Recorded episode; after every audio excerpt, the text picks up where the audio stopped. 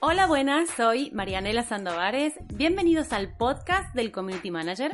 En este podcast hablaremos sobre emprendimiento, redes sociales, organización, productividad y todo lo que haga falta para que puedas vivir de las redes sociales como yo lo hago. Quédate, que ya mismo comenzamos. Hola, buenas, soy Marianela Sandovares. Bienvenidos al canal y, al podcast del Community Manager. Y hoy es súper especial este programita, esta entrevista, porque estoy con ella, con Sheila Caparrós, Community ah. Manager en España. Y, me encantará traerte porque esta entrevista, porque además es amiga mía. Esto es como una conversación que vamos a mostrar a todo el mundo, donde vamos también a recordar un poco nuestros primeros pasos, todo aquello que nos pasó, que, que lloramos, que nos reímos, que nos ha pasado de todo, pero que hemos emprendido prácticamente Así que Sheila, cuéntanos antes que nada quién eres y a qué te dedicas. Bueno, pues para los que no me conozcan, soy Sheila Caparrós. Trabajo mi marca como Sheila Caparrós, soy social media consulta, bueno, consultora social media y actualmente también realizo pues tareas y trabajos como community manager de algunas marcas o de algunas empresas B2B. Bien, bien, me encanta esa parte B2B porque te quiero exprimir, porque es un tema como súper que siempre, yo sí tengo dudas de B2B, te consulto a ti, ya lo sabes. y aparte que lo que a mí me gusta de ti es que tienes como diferentes experiencias dentro de lo que es Community Manager o Social Media Manager, en como freelance, eh, en agencia también, y eso es como mm, que te, te voy a súper exprimir para que nos cuentes porque muchas veces parece que solamente tienes que ser community manager freelance y no es así, ¿verdad? Cuéntanos un poquito eh, cómo te ha nutrido a ti eh, de experiencia el tema de trabajar también para una agencia. Sí, bueno, eh, la diferencia prácticamente cuando eres freelance, pues siempre las empresas o emprendedores con los que trabajas pues son como que más pequeñitos, tienen menos recursos. Tú como freelance pues tampoco tienes unas herramientas eh, súper potentes pues para, pues para poder trabajar de otra manera los objetivos y tal. Claro que los objetivos de, una marca grande pues no es lo mismo que, que, un emprendedor que no tiene recursos, que es más autodidacta y tal, o una tiendecita de barrio, o que un, alguien del sector salud que tiene también una clínica pequeñita, lo que sea, pues es diferente, ¿no? Y la agencia lo que te enseña básicamente es pues a trabajar con más gente, a tener, a hacer proyectos como que a mí me gustan 360, que no mm. solo eh, es de redes sociales, pues que están los, los cracks de SEO, los ingenieros del SEM, que digo yo, porque para mí son ingenieros, y trabajar con gente así tan de cerca y tan profesionales, pues para mí es un lujo. Entonces, pues tengo ese, ese equilibrio de saber eh, cómo trabaja lo que es una agencia eh, a nivel global y cómo trabaja un freelance pues desde su casa, emprendiendo, eh, hablando con compañeros como contigo y, con los recursos pues, que tenemos, eh, por una parte, los freelance, ¿no? Que quizás no son herramientas tan potentes como agencias, ya que las agencias pues, tienen bastante más volumen de clientes que el de los que podemos tener nosotros como freelance, porque hasta donde llegamos hemos llegado. Pero yo estoy encantada de estar en las dos vertientes y bueno, no lo cambio por nada en el mundo. Ya lo creo, ya lo creo. Y además que tú eres una persona que... Lo que se aprende, y lo que se aprende, ¿eh? Y lo que se aprende. Totalmente, porque aprendes muchísimas cosas, herramientas que a veces nosotros no podemos pagar, o formas de trabajo, metodologías de trabajo que ya están como súper probadas, instauradas en agencia, que luego también las puedes hacer tuyas. Exacto, sí, en temas de organización, en temas de pues cómo comunicar con un cliente, eh, cómo, eh, cómo, crear, cómo ver crecer un proyecto en conjunto, ¿no? Siempre teniendo a alguien de apoyo al lado, pues es, es es algo diferente, pero que nutre, nutre muchísimo. Y lo puedes aplicar incluso a tu propio trabajo cuando estás en casa o, trabajando en alguna cafetería o en algún coworking, pero bueno, aunque tengas un proyecto tuyo personal, hay cosas que las puedes aplicar, ¿no? Exacto. es algo que nutre, nutre muchísimo. Yo siempre defenderé el sector agencia a muerte. Total, total. Que me está nutriendo muchísimo, más de lo que me pensaba. Sí. Sí, no, y está buenísimo, además porque, bueno, de toda la experiencia que, que te da, aprendes y, se puede usar, digamos. Tú puedes también eh, llevar redes sociales por tu cuenta.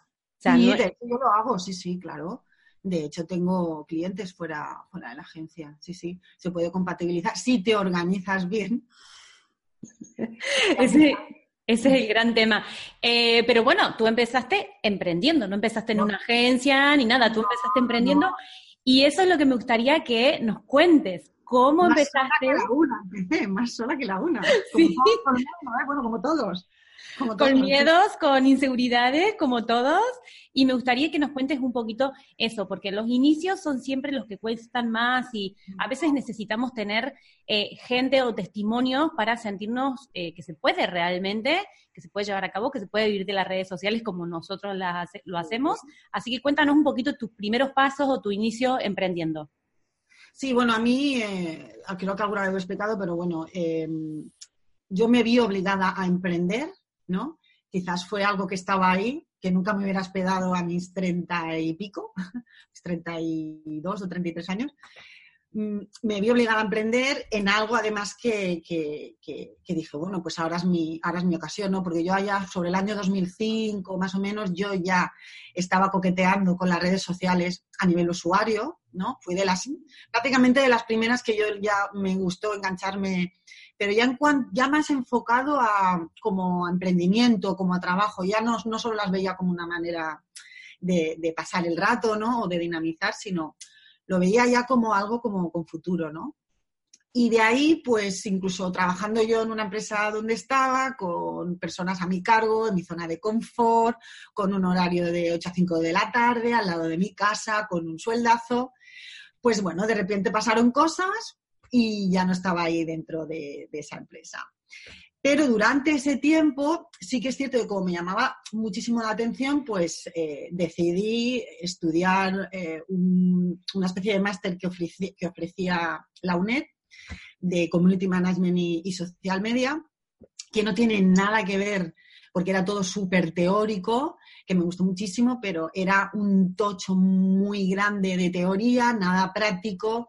Y bueno, estaba embarazada, lo terminé ahí a duras penas antes de dar a luz pero me sirvió muchísimo ya que luego en la empresa donde estaba, pues sabiendo que había iniciado esos estudios y era cuando las redes sociales empezaban a, a ser un auge para las empresas, a ser un escaparate y a tener mucho tirón, pues poco a poco pues me fui dejando llevar. Y cuando ya prescindiendo de mí en la empresa después de todos esos años, pues dije, ahora esta es mi ocasión. Entonces eh, ya di a luz a mi segundo hijo, ya empecé a emprender sola, la gente no sabía muy bien a lo que me dedicaba, bueno, de hecho ni mi madre todavía me pregunta ¿qué, vendo en internet, o sea, la todavía no lo sabe. Sí, sí, sí. Entonces, pues durante, bueno, durante la baja y durante pues todo este impasse de tiempo que tuve, eh, estuve buscando trabajo, pero los horarios que salían no eran compatibles con mi, pues con, con mi, con mi situación personal en casa. Y decidí, pues nada, todo autodidacta, aparte de lo que hice en la UNED, pues empezar a reciclarme, a hacer cursos, siempre con referentes en el sector o con gente que tenga una dilatada experiencia, ¿vale? Sí. Pues empecé a hacer cursos, sí, sí, sobre todo esto, y que tengan ya un largo recorrido y, y- y tuvieran cosas que, que contarme, ¿no? Y bueno, y empecé así, así, así, así, empecé, bueno, ya te conocí a ti, que estábamos ahí un poco las dos que no sabíamos tampoco, porque estábamos embarazadas a la vez, también tú y yo. También, sí. Casi nacen el mismo día, Sí. una cosa así. Y nada, pues mm, eso fue una cosa, tra- trajo a la otra y bueno, todo lo que había aprendido también en la anterior empresa como, como digamos, como trabajadora, pues lo extrapolé, más todo lo que actualicé, más todo lo que aprendí y me lancé a buscar clientes, salieron los primeros y todo muy bien.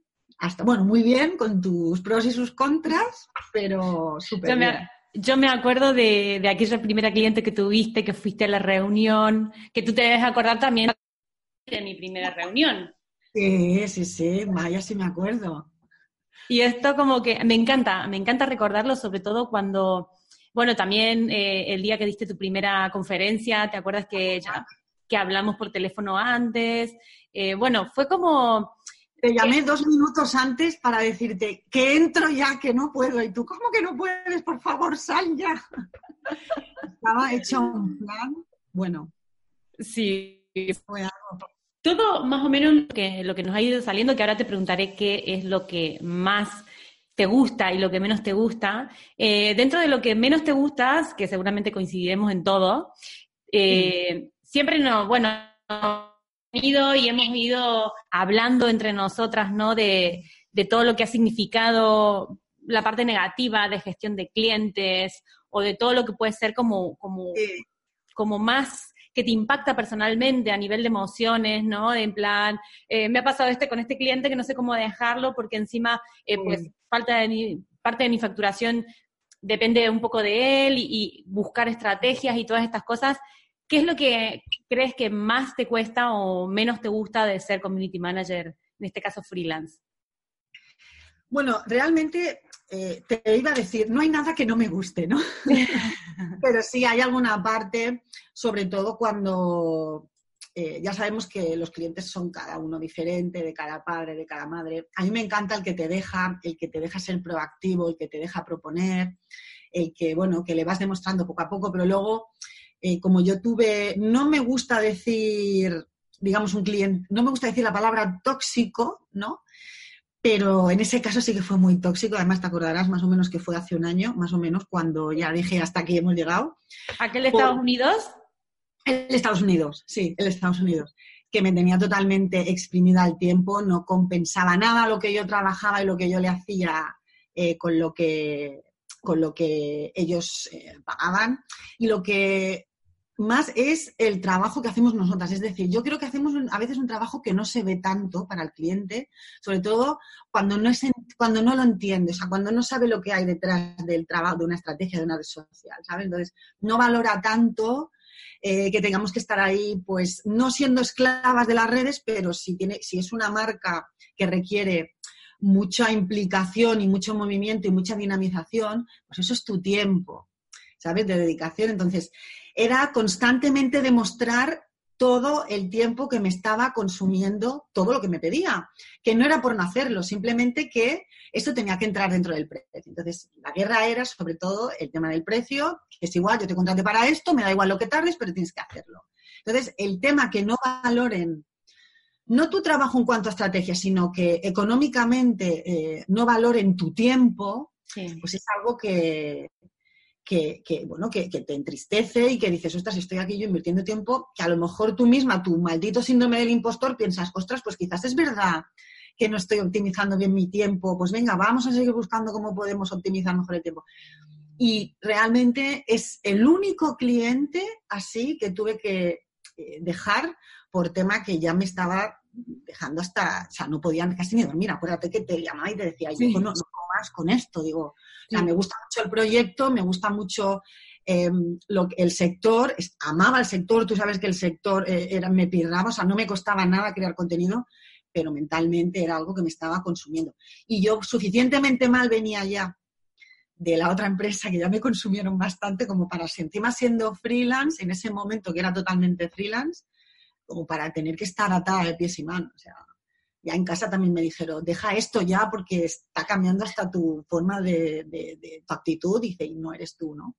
Y quizás esa es la parte que menos me gusta de, esto, tener que educar. Si el cliente se deja educar, bueno, poco a poco.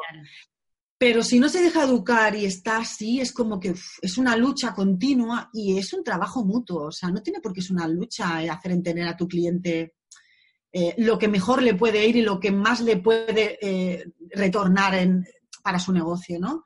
Es que no tiene que ser una lucha, tiene que ser algo conjunto, ¿no? Tampoco es que te dejen las redes y tú decir, bueno, mira, me han dejado las redes, pues hago lo que quiero. No, no, es que a mí me gusta involucrar también al cliente para que sepa que se cuece, es que es su negocio, es que te está dejando eh, gran parte de su esencia, ¿no? Sí, pero es lo que tú dices, tiene que fluir todo, no tiene que ser una lucha ni un, ni un tire y afloje, tiene que fluir. Y en realidad somos parte del equipo, o sea, formamos un equipo con ellos. Exacto. Y estaría bueno que en todos los casos fluyera todo y, bueno, nos dejaran trabajar bien sin cargarnos de tareas que a lo mejor no nos tocan. O, bueno, hay, hay muchísimas formas de, de fastidiarnos un poco la existencia, pero yo creo que sí, el tener que educar todo el tiempo al cliente creo que es lo más tedioso, una de las cosas más tediosas. Y es muy tedioso, sobre todo, ya te digo, a ver, yo entiendo que tengas que presentar números y con, o sea, cuando tú le propones un cambio o le propones algo nuevo, evidentemente tienes que ir con una base. No puedes decir, es que mm, la tendencia es esta, o es que a ti lo que mejor te va es esto. No, no. Pues ves con un estudio, ves con tus números, ves con unas eh, estadísticas que hayas sacado de meses anteriores para que vea lo que funciona, lo que no funciona tanto, la tendencia. Si es que realmente, el otro día leía un artículo que decía que, que las redes sociales no son eh, para generar contenido para ti, sino las redes sociales son de tu público. Tú tienes que generar el, lo que te demande el público. Porque si hablas de tu libro siempre, pues al final aburrirás, ¿no? Entonces, hacerles entender que hay que crear contenido y hay que crear estrategias dirigidas a su target, es como que, wow, no, pero si es mi casa, yo en mi casa mando yo y quiero hacer lo que, lo que a mí me gusta hacer en mi casa. Pero es que sí, es tu casa virtual, pero es el escaparate para tus clientes. Y si no conectas creando contenido que les aporte valor y que hagan, pues, eh, conectar con tu marca de alguna manera, pues no tendrás embajadores ni, ni convertirás en ventas. Entonces, esa es la parte que más les cuesta entender, que, tenga que haber un calendario, que tengas que colgar. No, no, pero si yo te paso imágenes, ves colgando. No, no. Señora, que aquí esto no es colgar una foto y ya está, ¿no? Que aquí tiene que haber una estrategia y un porqué de todo lo que se cuelga y para quién va dirigido y, bueno, y, todo eso que sabemos los profesionales de que nos movemos en las redes, que cada publicación tiene que tener una estrategia y un porqué detrás. Totalmente. Totalmente, siempre, siempre un objetivo. Y está bueno hablar de esto que no nos gusta, que nos fastidia y que nos ha dado más de un dolor de cabeza, pero dinos algo bueno, porque si no la gente nos está escuchando y va a decir, pues vaya, yo no quiero ser community manager ahora. Hablemos un poco de las ventajas, sobre todo de trabajar desde casa o por nuestra cuenta o, lo chulo de ser community manager? ¿Qué me podrías decir? Yo ahora, como tengo el corazón dividido, sí que es cierto, yo ahora me considero una privilegiada, sinceramente te lo digo, porque eh, estoy un par de días en casa y los otros días estoy en la agencia. Con lo cual, cuando necesito de algún compañero o alguien que te dé un apoyo, que te arranque una sonrisa o, o que te hable de la vida, ¿vale? Pues ahí lo tengo. O cuando tengo alguna duda eh, o cuando tengo que crear algo y no tengo a nadie, que a lo mejor te tengo que mandar a ti un audio diciendo, oye, ¿esto qué opinas? ¿Cómo lo harías? ¿O qué tal? Pues aunque no sean community managers, pues digamos que esa persona pues te da tu visión, aunque sea ya como, como usuario. Es que eso, hasta para tomarte un café, que es lo que yo te digo, a veces cuando hablamos de nuestras cosas privadas por WhatsApp, que me dices, salimos de fiesta, no sé qué, salgamos, por favor, te lo pido, es que estoy aquí en mi casa, trabajo desde mi casa y estoy así en mi casa cuadriculada y la verdad es que me canso y si no hablo contigo, con compañeros, con alumnos del aula y con gente eh, en las redes, es muy absorbente estar en casa, trabajar desde casa y no poder decir, bueno, pues eh, mm, salgo al office a tomar un café con un compañero, eh, descanso un rato, tus descansos son en soledad. Y, todo es como muy solitario. Claro, yo es que hasta, como hasta hace año y medio, eso, bueno, acuérdate, lo vivía contigo todos los puñeteros días encerradas en casa, hasta que me bajaba a la cafetería y decía, aquí no puedo estar ya más, pero ya cuando empecé este, esta dinámica, pues realmente esto de levantarte por la mañana, arreglarte, vestirte, salir, coger el metro, esto es vida. ¿Sabes? es vida, pero no hace falta trabajar en dos sitios para sentirte así. Si te da un día por decir, bueno, pues sí, me voy a levantar, me voy a arreglar y me voy a ir a la Vila Olímpica con mi portátil y me voy a poner a trabajar delante de la playa. ¿Por qué no? ¿Sabes? Sí que es cierto que a lo mejor te da un poco como que más pereza porque estás tú sola, pero hay que probarlo. Hay que hacerlo. una de las cosas buenas es esta, que el día que necesitas como que más concentración o estás grabando y tal, te puedes quedar en casa, pero yo tengo la contrapartida de que aparte, pues que tengo compañeros maravillosos que llegas allí y te reciben así con los brazos abiertos, que a lo mejor el día anterior has tenido un mal día, pues ya se te pasa todo, ¿no? Entonces, la soledad del emprendedor la he pasado. Sí. La he pasado, la hemos pasado y bueno, y hemos llorado mucho y, tal, ¿no? Pero una de las cosas buenas es que eh, cuando, cuando le ves la cara de felicidad a un cliente y te da un abrazo, sí, eso es. Te da las gracias, o sea, la gratitud es, mm, vamos, es algo de lo mejor que me ha pasado en la vida. O sea, no he visto una profesión más agradecida que esta. Te lo digo en serio, cuando vas con un informe y ves los progresos y tal, es como que dices, ¡buah! Todo lo que he pasado creándote el contenido y acostándome a las tantas y con el niño aquí enganchado que no me dejaba programar o lo sea. Todo esto te pasa, ¿sabes? Cuando tienes un buen feedback, sí. dices, pues ya está, ¿no? Pero como tampoco tienes a nadie en casa, si tienes un jefe que sí, que a mí me pueden, que te dicen ahora, ¿no? Eh, pues sí, pues muy bien, tengo buen feedback del cliente y tal, pero cuando tú estás aquí en casa nadie te lo dice. Sí. ¿Sabes? tu marido te ve ahí haciendo cosas, pero no sabe qué estás haciendo, ¿no? Entonces no sabes si lo estás haciendo bien o lo estás haciendo mal, ellos que no lo saben. Pero ya cuando te dan un feedback bueno, dices, es súper reconfortante, ¿no? Y las relaciones que entablas con la gente. Yo es que como me gusta mucho relacionarme con la gente, pues enseguida conecto con el usuario. Sobre todo porque, porque empatizo mucho y como he estado tantos años en el mundo de atención al cliente y, toda esta era que, bueno, que, he tenido que pasar por procesos muy duros y por crisis de, marca muy fuertes a nivel nacional y conocidos, pues todo esto a mí me llena mucho, ¿no? Poder acercar a personas en, en, las redes y poder dinamizar y poder empatizar y solucionar problemas. Sobre, todo lo que me gusta es solucionar problemas.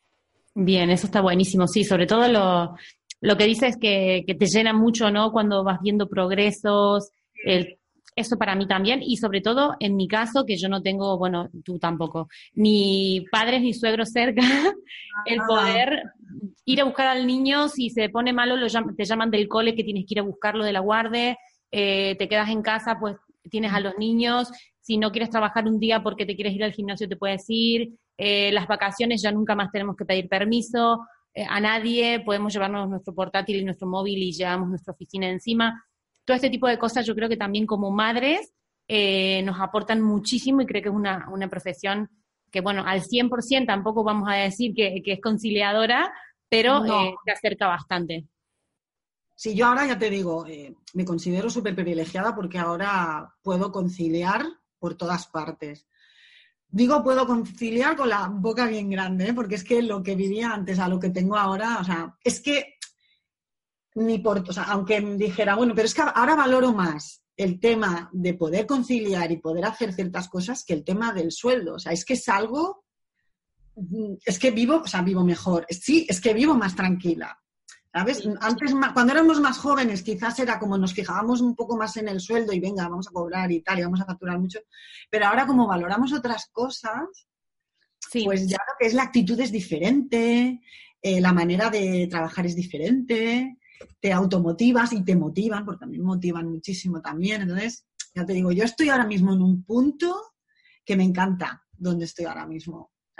Es algo que no tengo proyecto propio como tú, que lo, que lo tuyo es de verdad una locura que siempre te digo, no sé de dónde ni cómo lo haces, porque es que de verdad, o sea, los que tenéis proyecto propio para mí sí que es algo de decir, wow, ¿sabes? Porque es una, yo no sé si podría tener esa presión constante.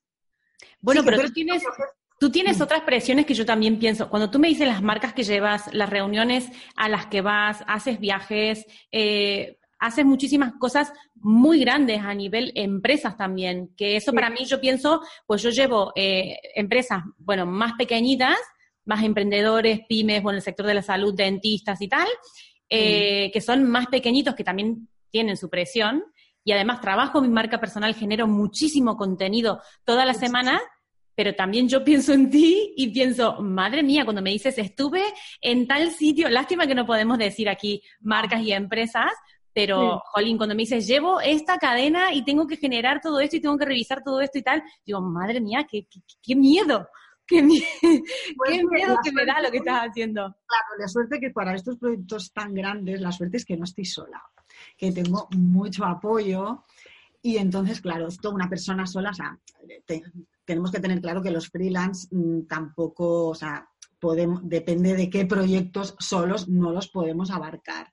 ¿Vale? Entonces, cuando yo te explico todas estas cosas, tengo la suerte de, tener mucha gente que, está involucrada en estos proyectos, gente con mucho coco, gente que mm, súper, bueno, yo es que estoy flipando con la gente que tengo, Sí, yo, es que conozco también gente, no los conozco personalmente, pero conozco eh, la gente con la que trabajas y la verdad es que para sacarse el sombrero, admiración pura, no solamente por lo que es eh, gestión 360 de empresas, de marketing y tal, sino eh, por toda la parte humana y por toda la gestión de clientes en general y cómo han montado la que han montado, ¿sabes? Que dices, wow, también te da para pensar, ¿no? De decir, que esto yo lo hablaba ayer con, Javier Marketing, el chico que me lleva Facebook Ads, em, de que llega un momento que dices, bueno, pues ¿qué hago? ¿Trabajo mi marca personal, lo enfoco por un lado o mi sueño es montar una agencia? Porque la gente que ha empezado eh, como freelance ha montado agencias muy grandes, muy potentes y está llevando marcas muy, muy grandes, multinacionales y tal. Entonces, eh, ¿puede ir por ahí o no? Sí, puede ir por ahí o no, pero sí que es cierto que tienes que tener, yo por lo que veo, ¿eh?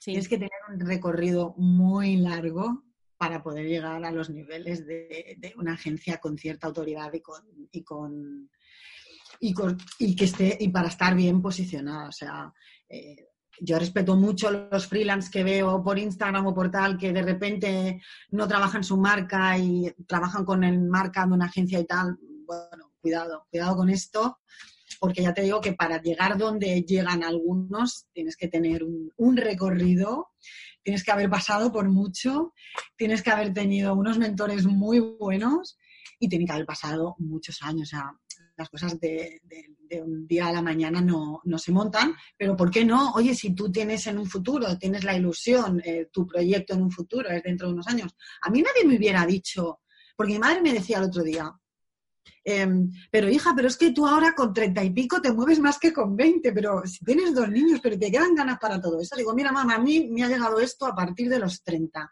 Voy a hacer treinta y ocho en agosto, digo, y quiero aprovechar este tiempo. Y lo que me salga, no le voy a decir que no.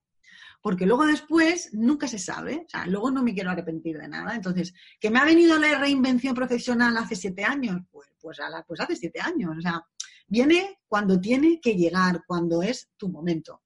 Exacto. Entonces, eh, que en un futuro, yo no sé lo que me va a pasar en un futuro. Hoy por hoy ya te digo que me siento una privilegiada que vivo de las redes sociales y como tú dices, y vivo bien. Sí, es que me encanta decirlo, vivo bien porque a veces parece que los community managers pues tenemos que llevar 800 cuentas, cobrarle 100 euros a cada una y, vivir estresados y claro, como sabes, como en plan eh, una profesión que, que sí, que es la profesión del futuro, todo lo que tú quieras, pero que es una profesión que está como muy machacada mentalmente, ¿sabes? En plan, muy saturada, que te saturas y, no, no quiero tener... porque, hay porque hay mucho intrusismo también. Ahí, eh, a mí... me conocen un poco por las historias maneras que hago, me, conocen un poco como la community hater un poco, ¿eh? porque digo lo que pienso siempre. No quiero hablar de vendehumos, que yo soy muy humilde, o sea, primero no me quiero hacer rica, o sea, no, yo viviendo eh, tranquila y feliz, no quiero ganar 3.000 euros al mes, ¿vale? Yo con la mitad me conformo, pero siendo feliz, yéndome a dormir, disfrutando de mi familia, de mis hijos, yo no quiero lujos. Calidad de vida. Sí, quiero calidad de vida y ahora pues ya te digo, estoy en un momento que me encanta. Pero sí que es verdad que hay mucho vende humo, no me gusta esa palabra, venga, mucho intrusismo en cuanto que, pues, que cualquiera hace un curso, que cualquiera monta una aula virtual, que no es tu caso, eh, que alguien con poco recorrido, que no quiere decir que no, que, no puedan tener esa oportunidad, ¿vale? O que ahora cualquiera es mentor. Yo con esto estoy súper enfadada con lo de las mentorías. ya lo sé. Porque cualquiera es, sí, sí, o sea, estoy muy enfadada con eso porque, sí, porque, porque hay que tomárselo muy en serio, porque no es lo mismo una formación que una mentoría. Y me harto de decirlo, pero bueno. Pero, ¿qué es lo que te digo? Que mm, ya me he ido de tema. Me estabas diciendo Sí, bueno, tú te... es que ya sabes que me vengo arriba rápido. Sí, bueno, no, pero está bueno porque esto que sea una conversación para toda la gente que nos está escuchando, ¿sabes? Eh, que yo creo que no es que la gente no tenga derecho, todo el mundo tiene derecho a, tener una aula virtual, a ser mentor. Lo que pasa es que en su momento, en su momento, a mí me llegan muchas, muchas preguntas en plan, quiero montar mi membresía y tal, pero bueno, tienes que tener una comunidad o tienes que tener una estrategia detrás o tienes que pensar si no tienes una comunidad ni una estrategia ni nada, pues entonces invertir en publicidad, ¿sabes? Yo creo que todos tenemos derecho a hacer todo, lo que pasa que en un momento adecuado. Hay sitio para todo el mundo, para todo el mundo tenemos sitio. Pero yo, por ejemplo, hace tres años eh, mm, no me hubiera lanzado a hacer ciertas cosas tampoco, ¿sabes? Porque yo, pues, yo sabía que me quedaba un recorrido eh, por hacer, ¿vale? Pero sí que es verdad que animo a todo el mundo a que se haga su huequecito en la red, pero que tenemos una responsabilidad cuando me dicen, wow, Sheila es, cuando me dicen, Sheila es mi referente, digo, es que es una responsabilidad tan grande ser referente de alguien, que yo tampoco me considero referente mm, de nada, ¿no? Pero es una responsabilidad tan grande y luego ya no solo con la persona que es referente, sino por tu reputación también. O sea, lo que hagas, tienes que hacerlo, nunca puedes lanzarte a algo que vaya a dañar tu marca personal o tu reputación online, porque de esto se acaba todo. Tal cual. Es delicado. Un fallo garrafal que todos tenemos fallos, ¿eh? ojo, que también me equivoco, a ver si vamos a pensar aquí ahora que somos todos, pero sí que es cierto que, tienes que tener eh, cautela con lo que haces y tenerlo todo eh, súper bien enfocado, una estrategia bien hecha y tener algún mentor, pero aunque esa persona no sepa que tú eres su mentor, pero tener tus referentes para ver cómo han ido haciendo eh, su camino. Mira, ahora mismo me viene a la, a la, mente aquel congreso que fuimos a Valencia, tú y yo, sí.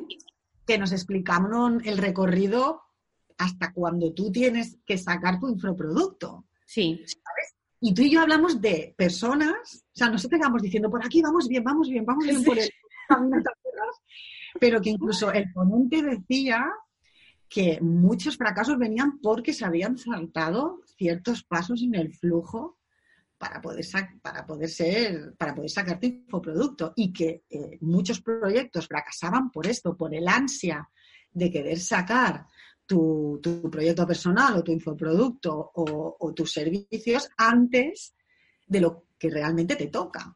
Totalmente, y que eso es hacer mucha consultoría, muchas asesorías, dar muchísimos servicios, tener un recorrido realmente para tener experiencia para poder volcarlo luego en un infoproducto. Pero claro, yo sigo defendiendo que si tienes un infoproducto y no tienes a quién vendérselo, no te sirve de nada, tampoco.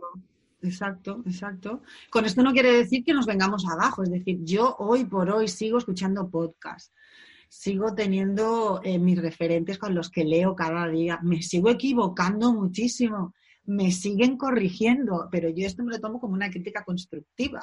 Es decir, es algo que nos tiene que nutrir para seguir creciendo, ¿no? Para seguir formándonos y que no somos, o sea, no somos omnipresentes. Es decir, que esto va tan rápido hmm.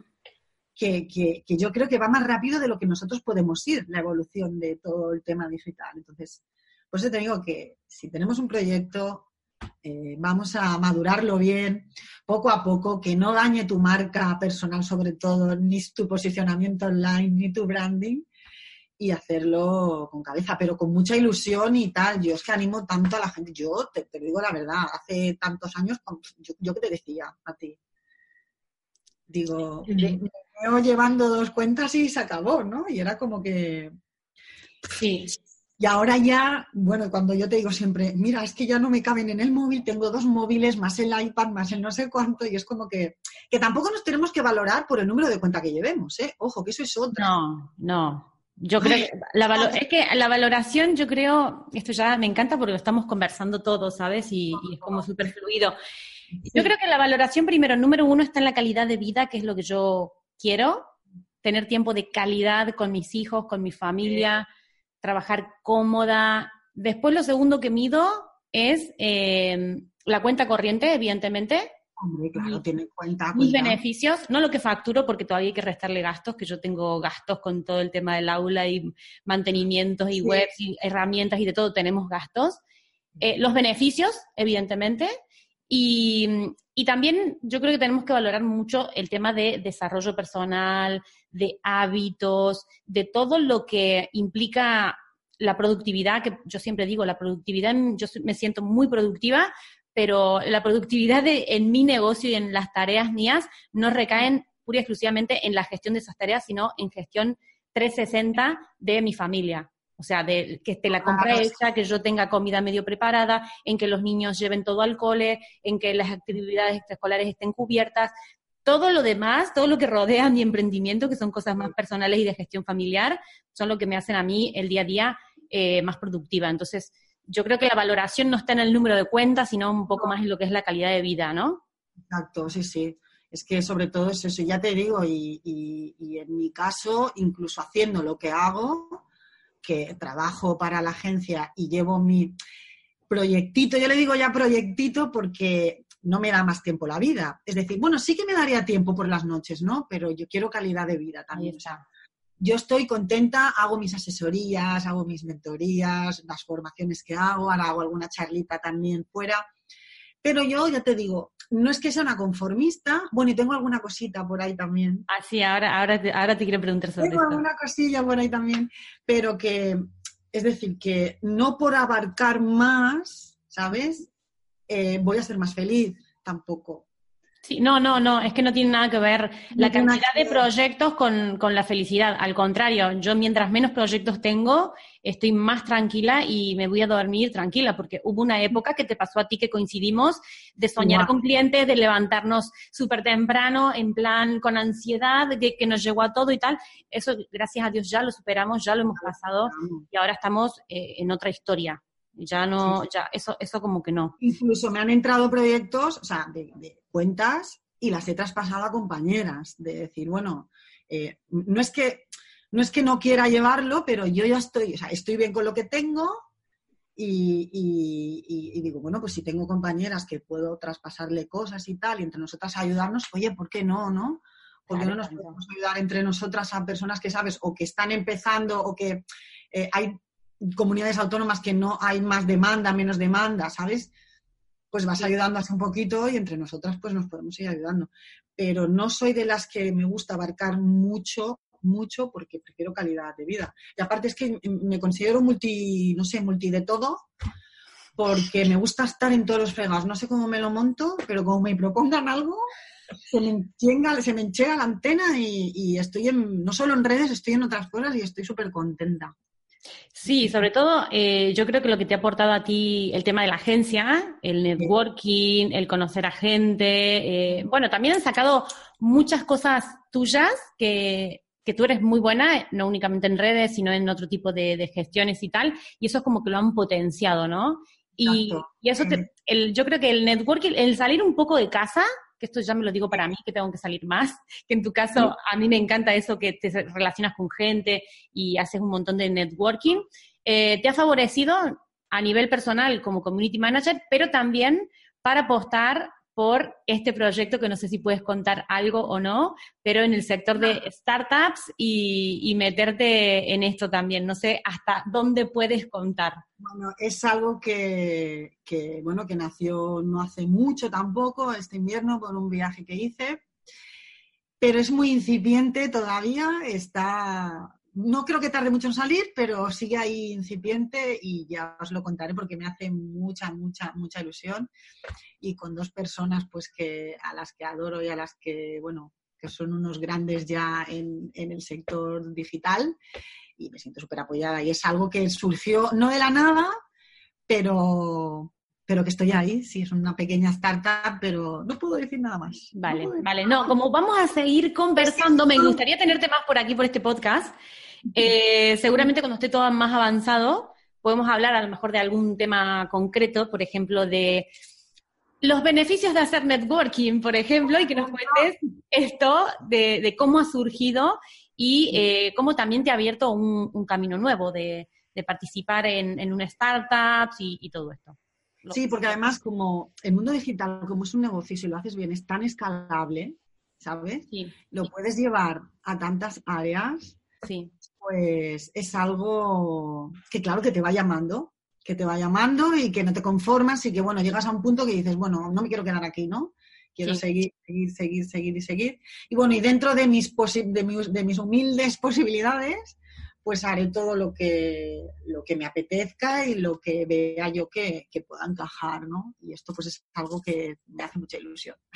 Sí, es que está buenísimo, sobre todo porque yo lo voy viendo con, muchas compañeras y alumnas del aula, que empiezas como community manager, luego igual te, especialista, te especializas en un sector concreto, o luego te descubres el copy, o luego vas o, descubres el desarrollo web, o descubres la fotografía, o descubres el diseño. Y vas, eh, a partir de, gestionar redes sociales, vas descubriendo diferentes nichos y te vas especializando, te vas formando y empezaste como community manager y luego resulta que eres redactora o, copy de persuasiva o lo que sea.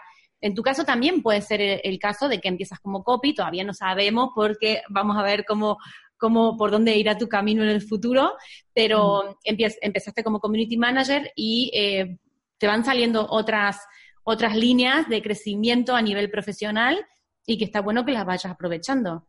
Y sobre todo el tema consultoría, pero no solo de redes, ¿eh? o sea, en cuanto a lo que son estrategias en social media, muchísimo. O sea, mucho, mucho, mucho. Ya no es solo el gestión de redes y crear contenido, sino, bueno, todos los proyectos que son 360 y tal. O sea, es que estoy tan encantada de, porque encima vas aprendiendo un poco de todo también y lo vas todo como atando todo.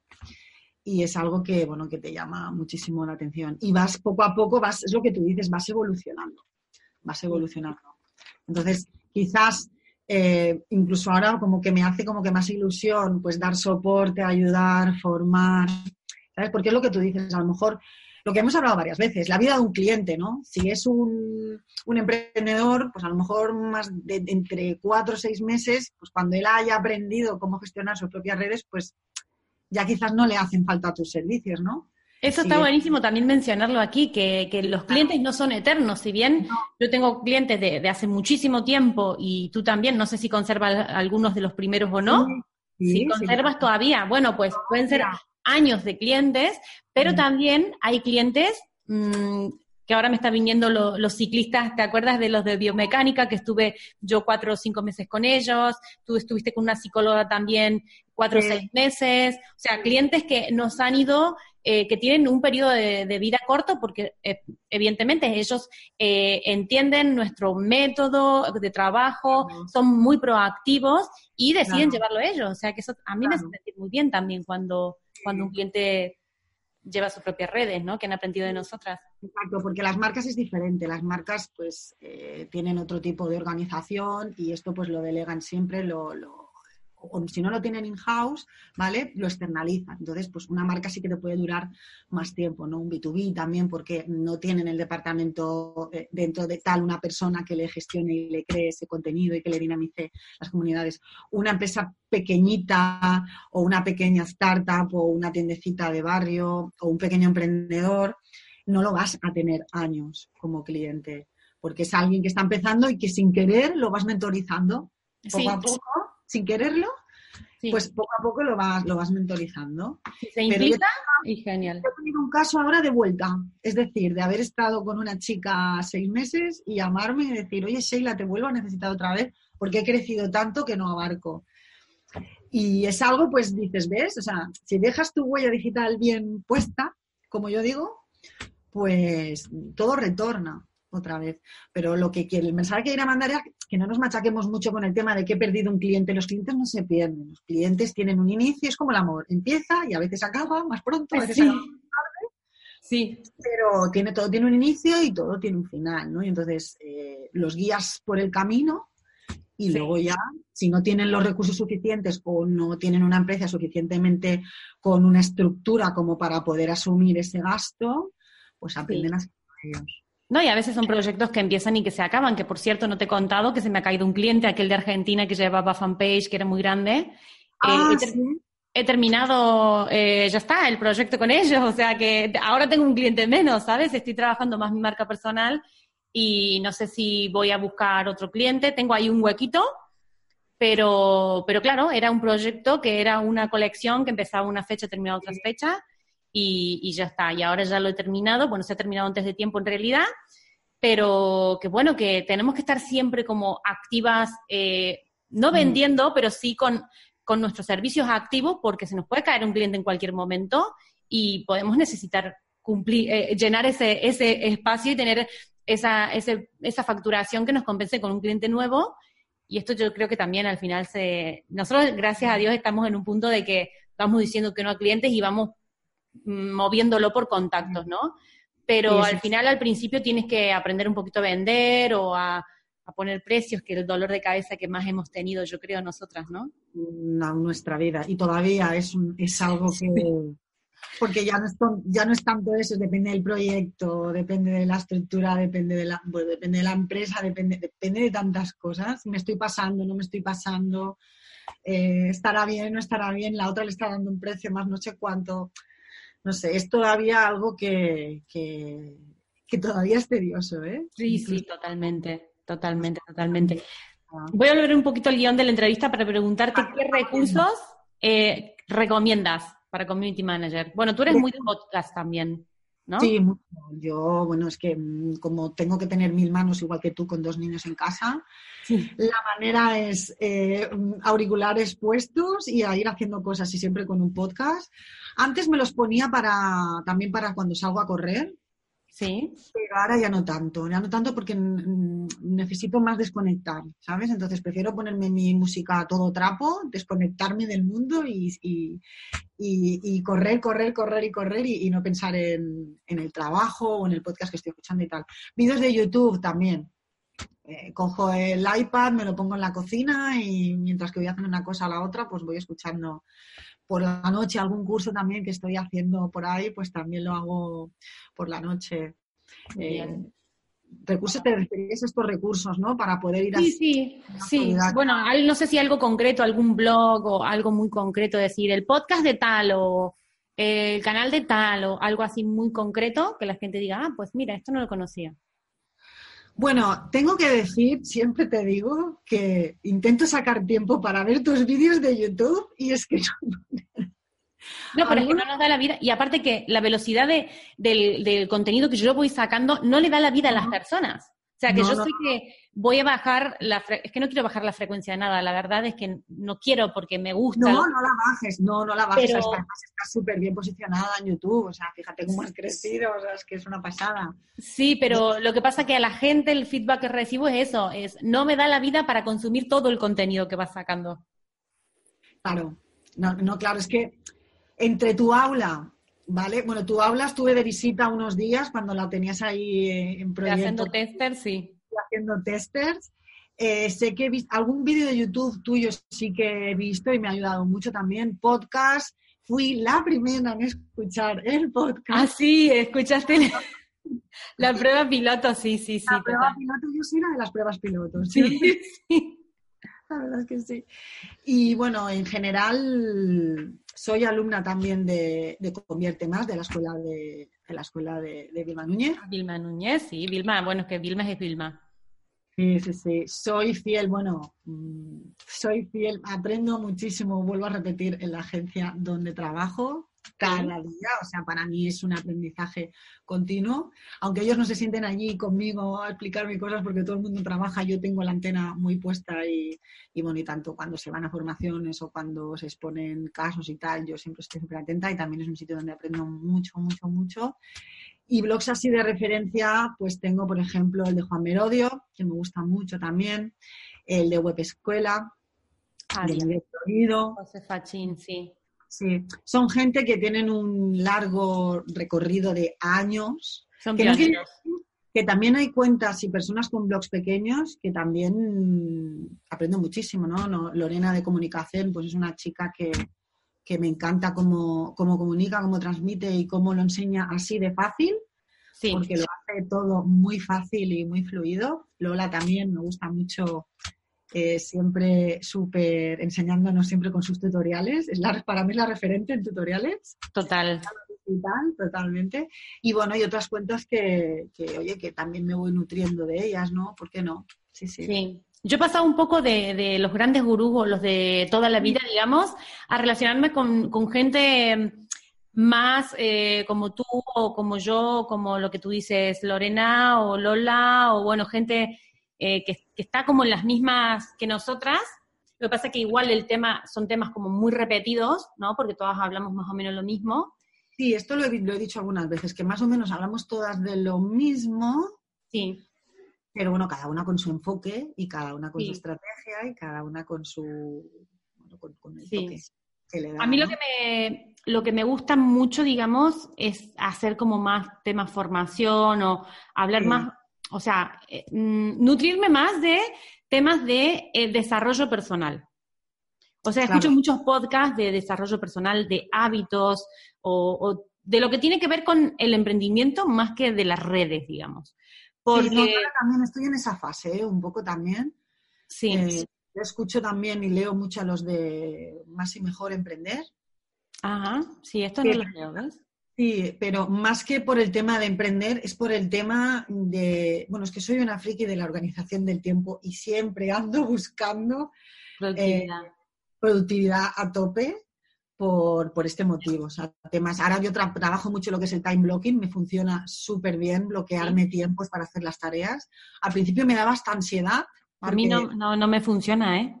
A mí sí me funciona, sobre todo cuando, cuando es, tengo que terminar esto en hora y media y lo tengo que terminar como sea.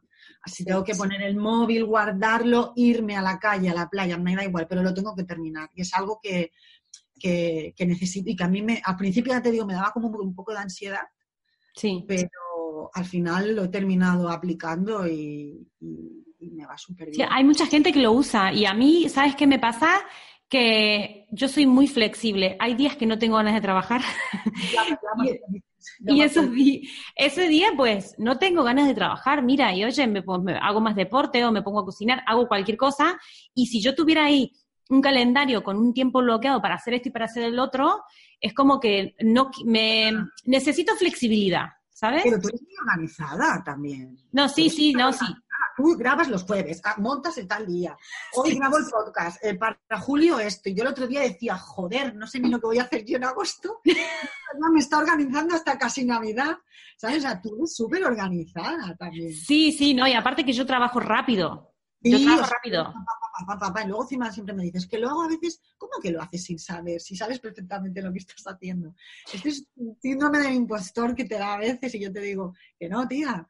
Que Sí, para adelante, que si nos equivocamos, oye, pues ya lo arreglaremos, ¿no? Que tampoco... Sí, no, No. pero esa, esa, la practicidad para mí es lo que me hace sacar contenido así rápido. O sea, mucho o con mucha frecuencia. Ser Claro. práctica y sobre todo tener un mes ya grabado. Mira, ahora estamos en junio y esto va a salir en julio. O sea, yo ya tengo todo julio prácticamente eh, cubierto de, de todo. Agosto no vamos a descansar. Septiembre nueva temporada a ver con qué sorprendo. Pero, pero sí, sí, me siento muy organizada, pero eh, esto tan específico de, de trabajar por bloques de tiempo, bloquearte tiempo para hacer cosas y tal, a mí personalmente no me funciona. Es como que necesito flexibilidad.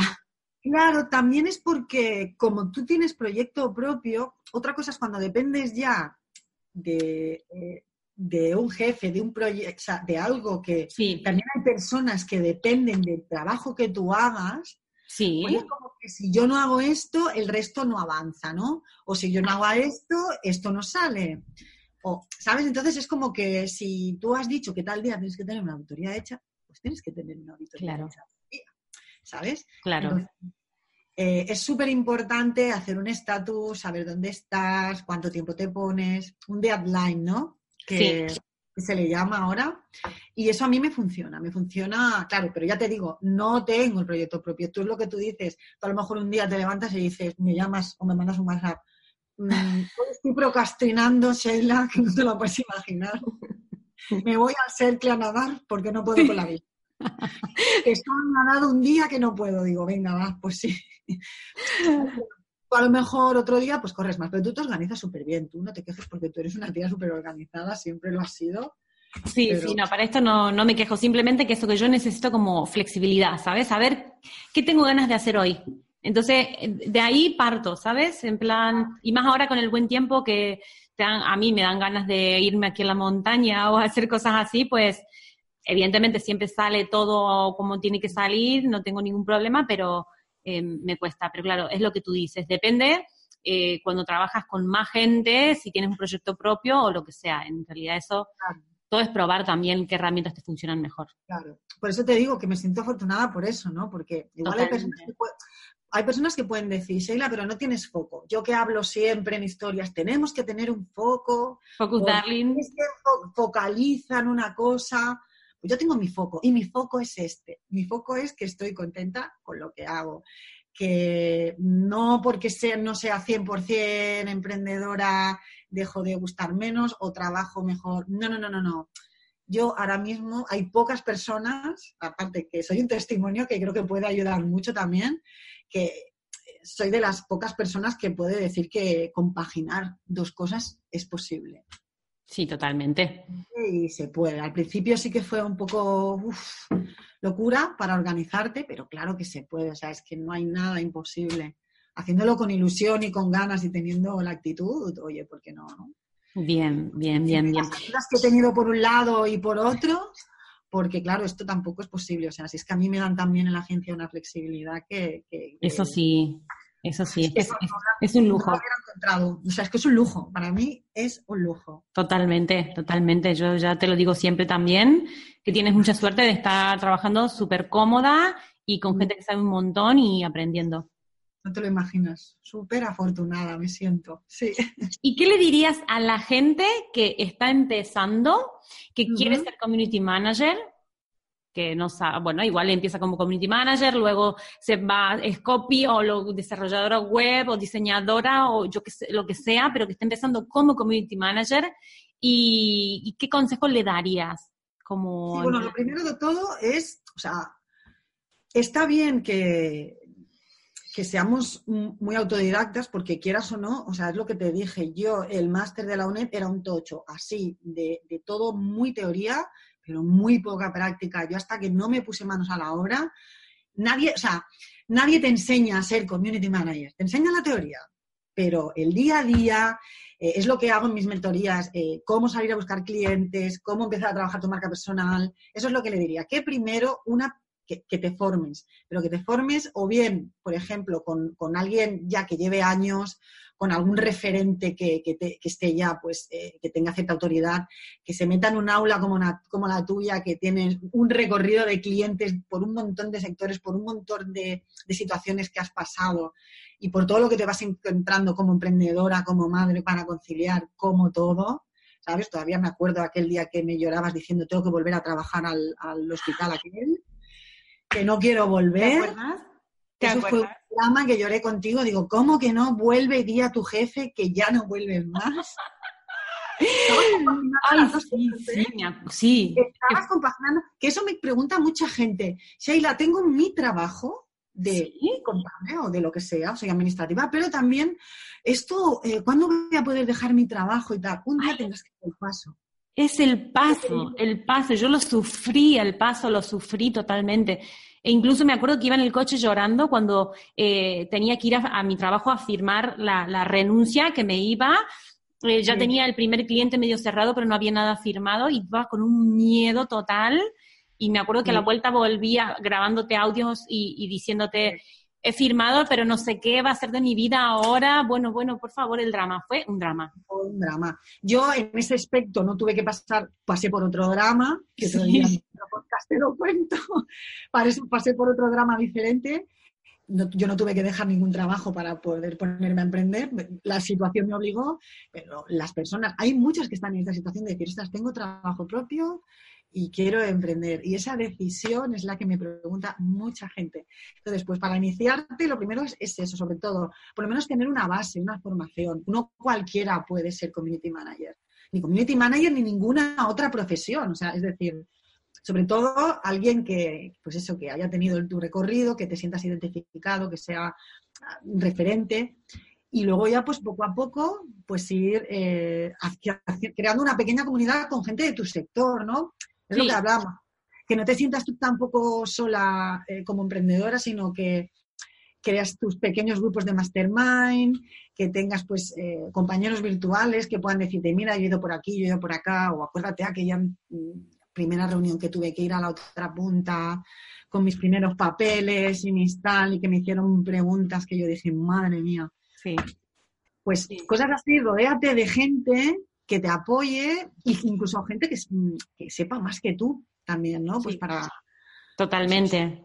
para que más o menos te vaya guiando por el camino e intentes evitar errores que las demás, me incluyo, hemos hecho y para que no pases por situaciones incómodas que no tienes por qué pasar. O sea, que no te dé vergüenza preguntar y que no te dé vergüenza eh, eh, preguntar ni, ni, ni, lanzarte sin, sin, sin, decir, bueno, es que tengo un referente, nadie somos Dios. Nadie empezamos. Sí, todos empezamos desde cero, que a mí me encanta decirlo porque muchas veces me dicen, es que soy community manager y tengo 100 seguidores. Bueno, pues nosotros también tenemos 100 seguidores en su momento, ¿sabes? Todos empezamos desde cero. ¿Qué quieres? ¿Empezar ya con 10.000? ¿Con lo que cuesta eso? Pues no. O sea, que tenemos que... El tema de los seguidores daría para otro podcast. total, total. Bueno, podemos hacer más podcasts y podemos hablar de, muchas cosas. Yo sé que el tema mentoría te encanta. Ya en otro podcast te preguntaré si tienes mentor o no. Eh, pero ahora no te... es que podríamos estar aquí cuatro horas hablando. Cuatro horas.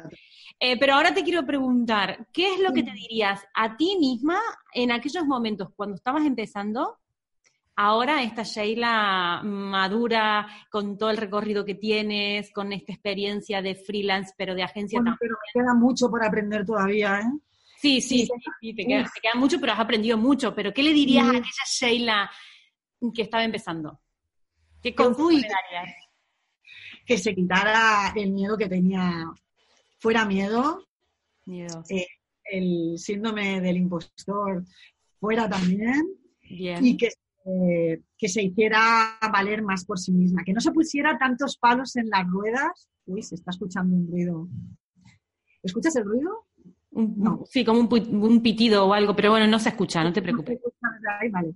Sobre todo que hay veces que somos nosotros mismos los que nos ponemos palos en las ruedas o los que personas de tu alrededor pues no te acaban de entender de lo que estás haciendo, ¿no? Sí. Porque te dedicas a eso y buscar apoyo es complicado. Sí. Es complicado. Sobre todo cuando las personas no saben qué es eso de llevar redes sociales o qué es eso de colgar una foto y ya está. Sobre todo que no, te, que no me viniera abajo por lo que me pudiera decir la gente de alrededor. Sobre todo cuando me decían, búscate un trabajo de verdad. Eso me tenía la cabeza machacada. ¿Y el monetiza qué? Y el monetiza, bueno, el monetiza. Pero cuando, pero vale, muy bien. Yo te veo muchas horas delante del ordenador trabajando tu marca, pero esto cuando empiezas a monetizar Esto ya, esto de tanto contenido gratis, pero tú cuando empiezas a monetizar esto. Sí, sí. grabado la mente y hasta que empecé, no a pasar, pero empecé a creer en mí. Bien. Cuando me empezaron a ofrecer pues proyectos, cositas importantes, y que, y que daba la talla y que el feedback que tenía era súper bueno y tal, pues es lo que hablábamos, ¿no? Que necesitas ese feedback para saber decir, ostras, pues, pues, pues, pues sí, pues sí lo estoy haciendo bien, joder. Sobre todo también cuando aquella persona que tú sabes se puso en contacto conmigo, bueno, no, yo me puse en contacto con esa persona, con la que actualmente sigo trabajando después de dos años. Sí. Es que yo nunca, o sea, siempre me dices también lo mismo. mucha gente me dice, pero Sheila, ¿por qué no hablas más con las cosas que haces y con las cosas que la gente que trabajas y tal? Digo, porque a mí no me hace falta tampoco, ¿sabes? Sí. Eh, que no me hace falta. Yo sé lo que digo cuando lo digo y digo lo que puedo decir, ¿no? Pero que aquella vez que le eché aquella cara, aquel morro de decir, oye, mira, yo te puedo ayudar a hacer esto, eh, ¿qué te parece? ya sé, ya sé de lo que hablas con alguien importante y, bueno, y, me quedé súper sorprendida de... ¿Dos años ya hace? Dos años ya, dos años ya, fíjate. Bueno, ¿puedo nombrarlo? No creo que tenga problema. Él también, es que te ha puesto un testimonio en tu página web. Sheila conecta con Víctor Martín, es moderadora de, de, bueno, de uno de los proyectos que tiene, y yo me acuerdo perfectamente todo el proceso de cómo fue cuando empecé a trabajar con él. Víctor Martín, todo el mundo lo, lo conocerá, y la verdad es que, bueno, mm, todavía me llena de orgullo que, sigas en ese proyecto y que te rodees de gente tan importante a nivel marketing y que, bueno, que, te haya también ayudado a ti a decir, pues doy la talla perfectamente para esto y para mucho más, porque al final estas cosas lo que hacen es eh, crear seguridad en ti misma, que a lo mejor no la, a veces no la tenemos, hasta que no nos pasan cosas y nos autodemostramos que podemos. Sí, sí esto fue un, esto fue algo pues que realmente, claro, cuando no te mueves cuando te mueves, empiezas a mover por el sector y, y ves que alguien pues dice, bueno, venga, va. Es algo pues, que te, motiva mucho. Y fue a raíz de ahí, cuando ya fue una rueda todo. Sí, sí, sí. Una rueda, ya, bueno, ya conocía a Jordi Esquerihuela, que es el dueño de la agencia de Yernet, ya empezaban a salir otros proyectos por otro lado, ya fue todo como un... Y que fue un punto de inflexión total. Total. Sí, aquella, aquella, hace dos años fue un punto de inflexión total en mi carrera, que fue cuando ya empezó todo a salir rodado. Y fue una cosa detrás de otra. Y nada más, a partir de ahí solo me han pasado cosas bonitas. Te lo digo de verdad.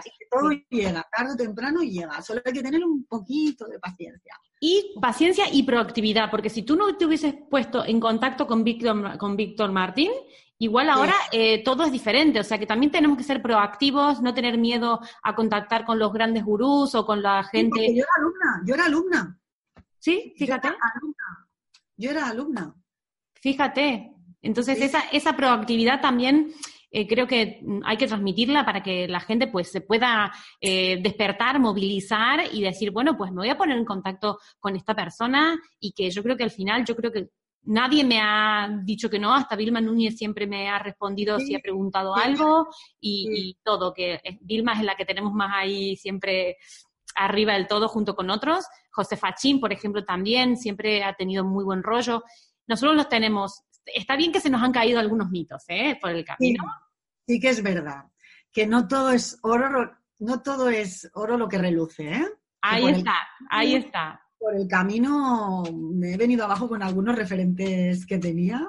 Sí. Y he dicho, jolín, jolín, jolín. Sí. Ay, que, dan ganas de hablar, viste, mucho. Pero yo creo que ya estamos ahí sobre la hora, la gente no, no quiere aburrir a nadie. Por último, em, ¿tienes alguna frase inspiradora? Una frase inspiradora. Em, que fluya y que nada influya. Ay, me encanta, que fluya y que nadie influya. Que todo fluya y que nada influya. Sí, sí, sí. Me gusta porque además lo decís con una sonrisa y no hace falta que digas más nada. Pues, moraleja, que se puede, se puede trabajar. se puede trabajar con tu proyecto, se puede trabajar para una agencia. Eh, aquí hay sitio para todos. Eso, es lo, que quiero transmitir, el testimonio. Ahora estoy con esta serie de Community Managers, community managers del mundo y Sheila, Community Manager en España, eh, también casi casi autodidacta prácticamente y trabajando por tu, con tu, por tu cuenta, trabajando con agencias, eh, también yéndote un poquito a, fundar y a participar en una startup. Ahí, ahí, con la boca muy pequeña, muy pequeña, muy pequeña. Bueno, bueno, eso ya nos traerás más noticias y nos contarás un poquito más, pero eh, con un crecimiento brutal. Eh, me encanta ser testigo de eso, poder acompañarte en esto. Sí, sí, sí. Y por último, dinos dónde te pueden encontrar la gente, un poco de autobombo.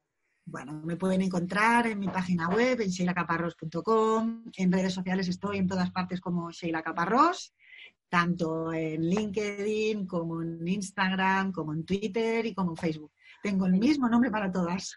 Genial, genial. Marca personal, total. Y marca personal, total. Sí, sí.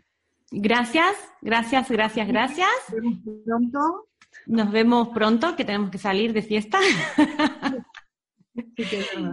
Y a todo el mundo, eh, gracias por acompañarnos hasta aquí. Ha sido una conversación de dos amigas, colegas que han crecido prácticamente juntas y que cada una ha ido teniendo un camino diferente dentro del marketing digital o de las redes sociales, eh, pero que el testimonio es que se puede. Si pudimos nosotras, que no tenemos nada en particular ni nada especial, puede todo el mundo. Así que eso, suscríbete al aula virtual, marianlasandores.com, suscríbete aquí al canal de YouTube, dame cinco estrellas en iTunes y muchas gracias por estar.